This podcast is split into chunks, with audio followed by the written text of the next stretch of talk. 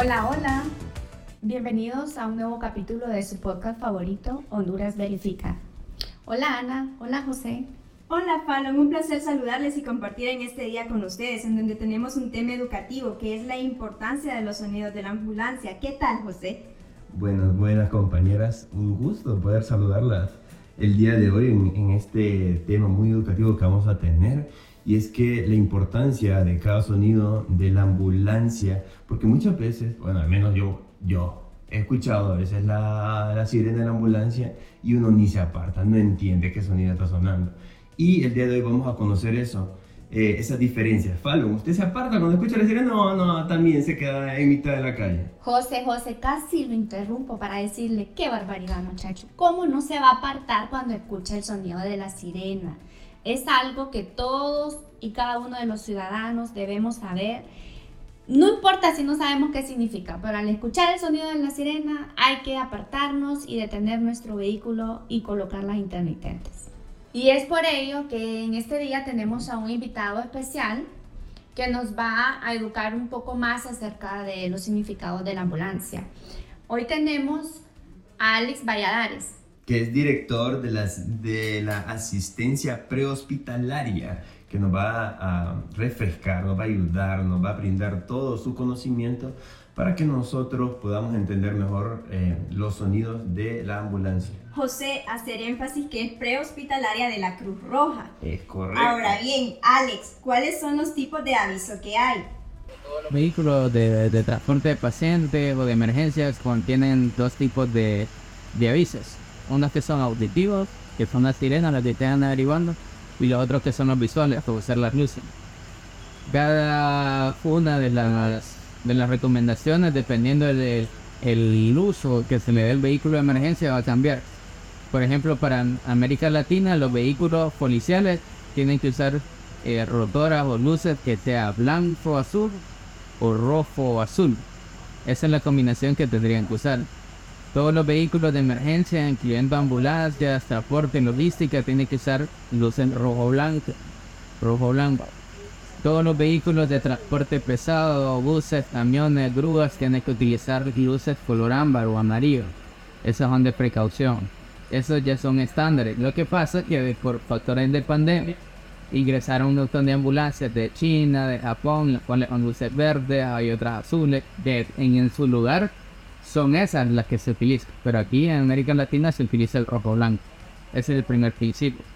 Número dos, el paso de las unidades de emergencia lo estipula la ley de tránsito. En el artículo 66 de la ley de tránsito dice que todas las unidades de emergencia, Cruz Roja, Cruz Verde, Hospital Militar, eh, bomberos, eh, el presidente, su escolta, delegaciones diplomáticas arraigadas en el país, tienen el derecho de vía para pasar siempre y cuando utilicen los dispositivos visuales y auditivos. Pero también la ley marca para las personas que nunca han dado en esto, que la ambulancia tiene una responsabilidad. Si vamos a un accidente, se usa el dispositivo. Si no se justifica el uso del dispositivo y causamos un accidente, también usar responsabilidad el conductor de la ambulancia. Está estipulado. Eh, puntos claves: el rótulo de ambulancia está escrito al revés, en la trompa y en el superior de la ambulancia porque generalmente cuando usted va manejando mira a través del retrovisor y, entonces invierte la palabra y se lee ambulancia de manera correcta. La otra es que tiene luces a nivel del tono con reflectantes porque si usted va con el estéreo, va en su rola favorita y va bu, bu, bu, pero usted mira por los retrovisores y mira los, las luces. Entonces eso hace que, que sea importante.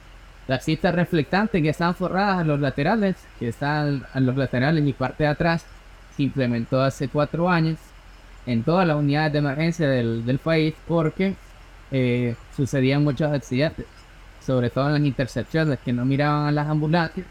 Entonces ahora cuando alumbran ya reflectan esto de ellos ya. Y cuando son accidentes en carretera abierta se mira de larga distancia. Entonces por eso tienen los reflectantes al lado. Eh, ¿Qué más? Bueno, los, dispositivos eh, auditivos constan de tres partes uno que es para carretera abierta, otro que es para intercepciones y otro que es para cuando son accidentes con víctimas múltiples o que van múltiples vehículos al accidente, entonces hay un tipo de, de sirena. Solo cuentan con tres, tres sonidos auditivos. Eso va a depender del sistema o el módulo de cada una de las ambulancias. Por ejemplo, estas de fábrica tienen dos. La más completa y la más común es esta, una versión americana. ¿sí? Entonces trae una sirena que marca Federal y trae los tres tonos, por eso escogí esta, porque esas son armadas en España y tienen solo dos tonos. Un tono largo y un tono rápido. La, la ambulancia con tono largo se llama help o auxilio y esa se escucha a largas distancias. Ya la vamos a enseñar ahorita para que ustedes la conozcan. Y la Cruz Roja cuenta con campañas de educación para la población en cuanto a todo esto que usted nos ha explicado antes. Eh, Cruz Roja en sí no, pero sí hemos eh, establecido algunos unos spots que se hicieron con 911 para lo mismo, para unidades de emergencia, en el cual se brinda el paso que está pasando. Ese poco se va a pasar antes de Semana Santa y se ha hecho énfasis en eso.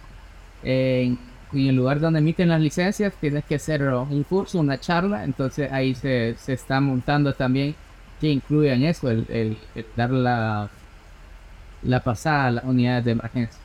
En otros países desarrollados como España, Estados Unidos tienen control de tráfico, o sea, el 911 puede controlar los semáforos a favor de las ambulancias. En el caso de España, pues es una ley y si no se cumple es sancionado. O sea, una vez escuchada una sirena, tienen que permitir a fuerza, ¿eh? es una obligación, a realizarse en los laterales con las luces de precaución encendidas y se den el paso en medio de los Sería bueno que implementaran esto aquí también, ¿verdad? Les ayudaría bastante. es una cuestión más cultural, ¿va? Y nosotros sería cultural, allá es una es una norma, es una, es una obligación el hecho, si no recibe una sanción. Aquí, aunque esté estipulado en la ley de tránsito, no se cumple. Pero la Cruz Roja recibe apoyo en ese sentido de parte de tránsito, de los que operan en 911 la- las luces. A veces cuando tenemos algunos eventos, sugerimos que alguna patrulla nos abra campo, por ejemplo, o algunas actividades o simulacros, ya se coordina con tránsito los lugares por donde van a pasar las actividades. Eso es todo lo que se puede hacer, pero he incrementado el, el parque vehicular, entonces cada vez es más difícil. Entonces es una tarea bastante compleja el poder más que todo educar a la población. Una educación, que eso sería lo primero, que deberían de pensar que no es necesariamente la ambulancia tiene que ir llena, o sea, muchas veces vamos vacíos con la sirena, pero significa que vamos a traer a alguien. El tiempo de respuesta estipulado aquí en Tegucigalpa anda de 10 a 15 minutos. En otros países desarrollados es de 5 a 6 minutos. Sea, estamos casi triplicando el, el tiempo de respuesta. Claro, aquí la demanda de servicios, el tráfico, hora pico, la, la modificación estructural de las carreteras, en el bacheo y todo eso hace que se aglomeren eh, muchos vehículos y pidan el paso. Y aún más la poca educación de la población. Y la educación de la población que hace referencia o desconoce de estos puntos y desconoce en la ley y al final no, esto queda, como le dicen, a mí de... Advertido. Ah, correcto. A cada quien.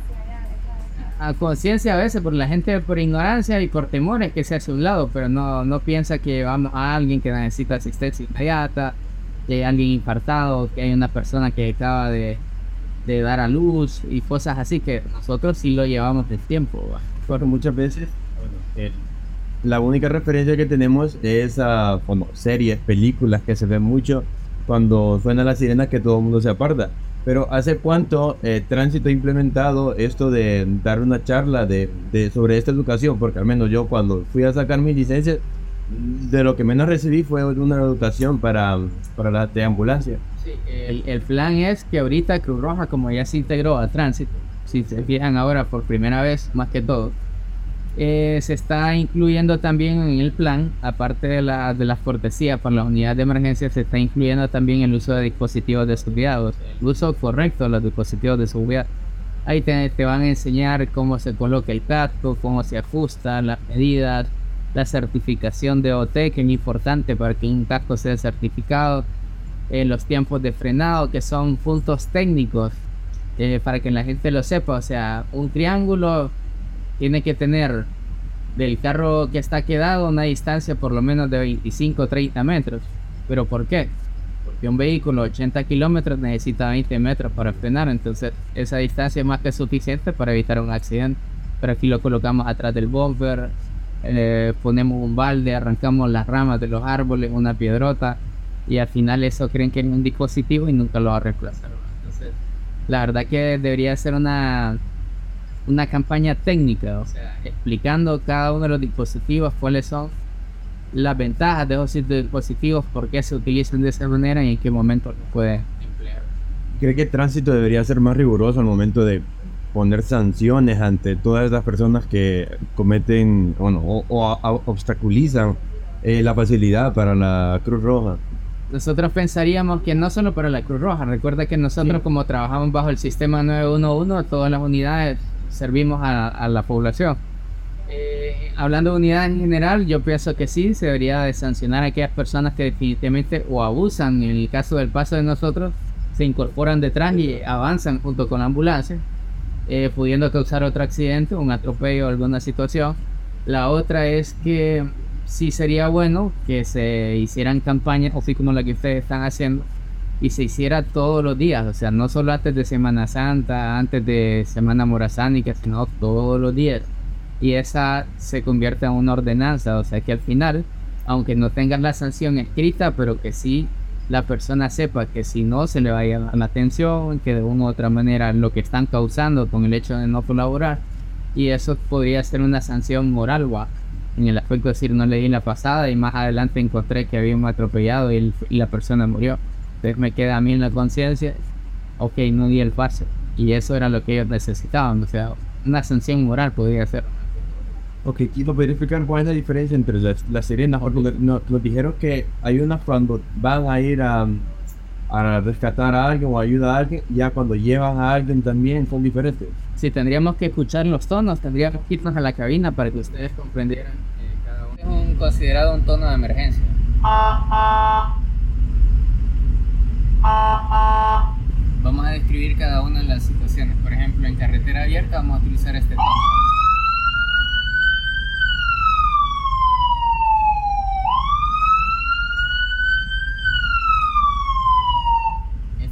para la advertencia en carreteras abiertas, bulevares, en carreteras donde el tráfico es más extenso, más separado y uh, pues los decibeles de la sirena hacen que las personas lo perciban de mejor manera. Ahora vamos a utilizar el segundo tono. El segundo tono es cuando llegamos a intercepciones o donde hay tráfico acumulado. Entonces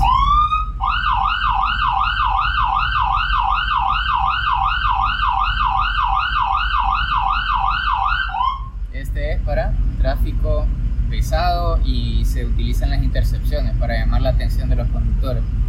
Y el último que es cuando utilizamos cuando van múltiples ambulancias o unidades de emergencia a un accidente grande donde hay víctimas múltiples. Y es un dispersor también en caso de contacto eh, cuando hay situaciones, por ejemplo, de, de conatos, donde hay eh, confrontación. Entonces es un dispersor también de las personas eh, hace una, un sonido bastante estridente que hace que las personas se retiren o se alejen del lugar del accidente.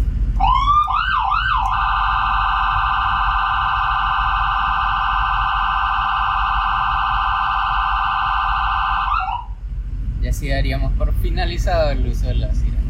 Sí, entonces es bastante importante educarnos en este sentido, Alex. Definitivamente tiene que haber un progreso, tiene que haber una habilidad, eh, una cooperación de parte de las personas porque son eh, vidas humanas las que están en riesgo y son vidas las que se necesitan salvar. Y muchas veces la diferencia eh, entre la muerte y la vida puede ser el ceder el paso del vehículo de emergencia que puede ser en un par de segundos te haces al lateral y ese espacio que tú diste fue suficiente para que esa persona llegara con bien al hospital.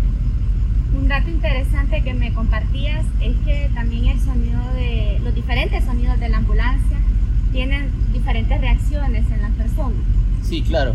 Eh, lo mencionaba, número uno, en las personas que están fuera de la, de la ambulancia, eh, en muchos de ellos causa una especie de ansiedad.